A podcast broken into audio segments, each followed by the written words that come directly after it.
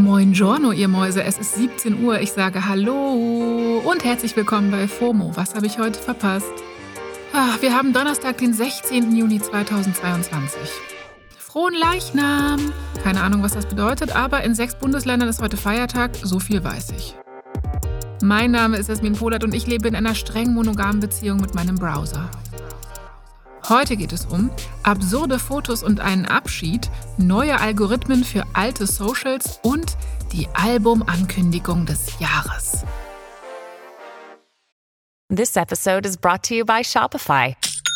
Forget the frustration of picking commerce platforms when you switch your business to Shopify, the global commerce platform that supercharges your selling wherever you sell. With Shopify, you'll harness the same intuitive features, trusted apps, and powerful analytics used by the world's leading brands. Sign up today for your $1 per month trial period at shopify.com slash tech, all lowercase. That's shopify.com slash tech. Die Timelines sind berechend voll, deswegen gebe ich euch jetzt mal einen Überblick mit dem ultimativ schnellen Timeline Recap. Erstens, mir ist ein Foto durch die Timelines geballert worden, von dem ich erstmal dachte, das ist gestellt. So unwirklich kam mir das vor. Bundeskanzler Scholz ist gestern Abend in einem Sonderzug nach Kiew aufgebrochen, gemeinsam mit Frankreichs Präsidenten Macron und Draghi, dem italienischen Regierungschef. Mittlerweile sind sie angekommen, aber das Reisefoto macht immer noch die Runde. Die drei sitzen da in dem holzvertäfelten Zug, sind am Plaudern, hinter ihnen so süße Fenstervorhänge, als wäre es so ein Wes Anderson-Film. Ja, das Foto verlinken wir euch. Zweitens, apropos filmreif, es wird gerade ein Barbie-Film gedreht. Ja, fragt nicht, kommt im Sommer nächstes Jahr raus. Margot Robbie spielt die Barbie. Und auch da fliegt ein Foto durch die Feeds, das ähnlich unwirklich aussieht. Schauspieler Ryan Gosling spielt nämlich den Ken und sieht in Kostüm und Make-up einfach nur unfassbar aus. Unfassbar gruselig, finde ich. Ich beschreibe mal. Wasserstoffblonde Haare, offene Jeansweste, selbstbräunermäßig getönte Haut und eine Unterhose in Calvin Klein Optik, auf der Ken geschrieben steht. Ikanema. Foto verlinken wir euch natürlich. So einigen ging es ähnlich wie mir. Die Memes und Kommentare sind auf jeden Fall on fire. Unter einem Post vom Online-Magazin Vulture schreibt jemand: I love Gosling, but this is super creepy. Jo, drittens, wir machen weiter mit deutsche Ryan Gosling, Finn Kliman.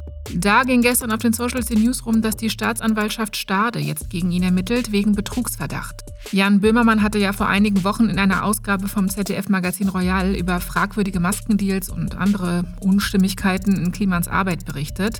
Kliman hat sich seitdem mehrfach entschuldigt und zu Wort gemeldet. Gerade ist er nach eigenen Worten am Aufräumen und postet auf Instagram immer wieder die Fortschritte dieses Aufräumens bzw. neue Firmenentscheidungen.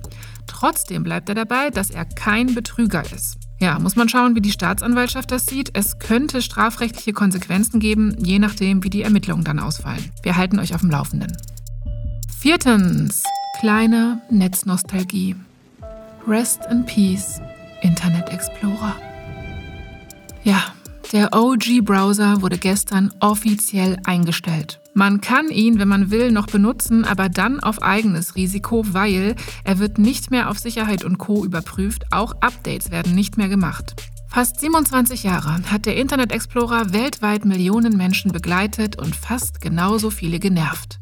Werden dich trotzdem vermissen, kleines blaues E mit dem Schweif darum.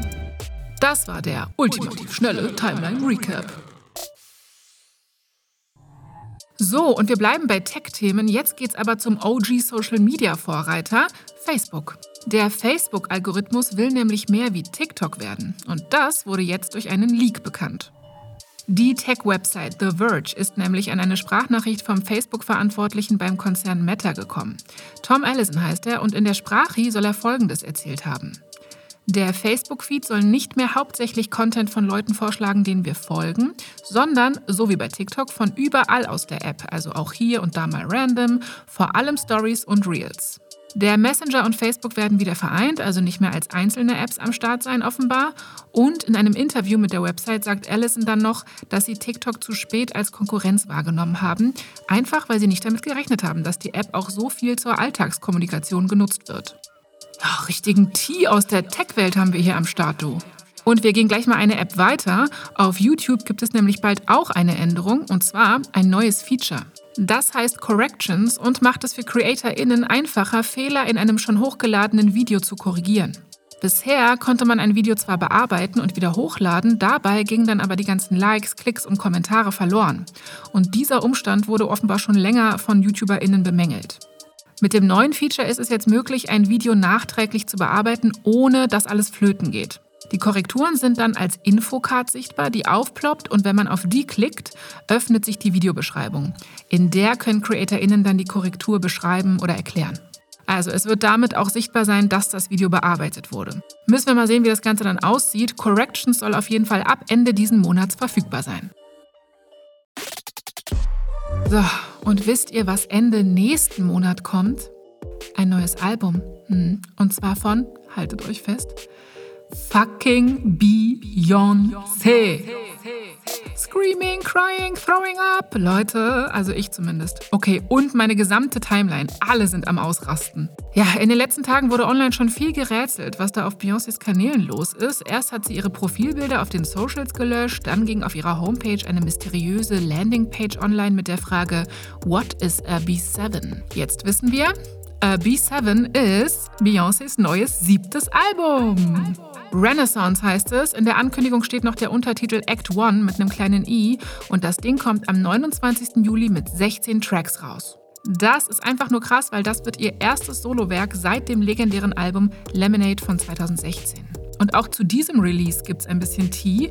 Laut einer Quelle der britischen Boulevardzeitung The Sun soll Beyoncé nämlich die meisten Songs während der Pandemie geschrieben haben. Und es soll ihr interaktivstes Album werden, weil sie offenbar ihre Fans mit einbinden will, zum Beispiel mit Pop-up-Shows und Live-Experiences, sowas. Eine große Welttour sei natürlich auch geplant. Ja, muss. Drunter machen wir es nicht. Auf Beyoncés Homepage kann man jetzt auch schon verschiedene Boxen von Renaissance bestellen. Ach Leute, ich hab Bock. Ich verlinke euch deswegen heute einfach mal die Playlist This is Beyoncé in den Shownotes. Kann man sich schon mal so ein bisschen hypen, bis das Album kommt. Hört euch da also gern durch und schickt mir mal euren Lieblingssong von Queen Bay an fomo@spotify.com. Ich bin gespannt. Mir würde es da sehr schwer fallen, mich festzulegen. Ich lege mich aber jetzt fest, nämlich das war's für heute mit FOMO. Wir hören uns morgen wieder hier auf Spotify. FOMO ist eine Produktion von Spotify Studios in Zusammenarbeit mit ACB Stories. Ciao!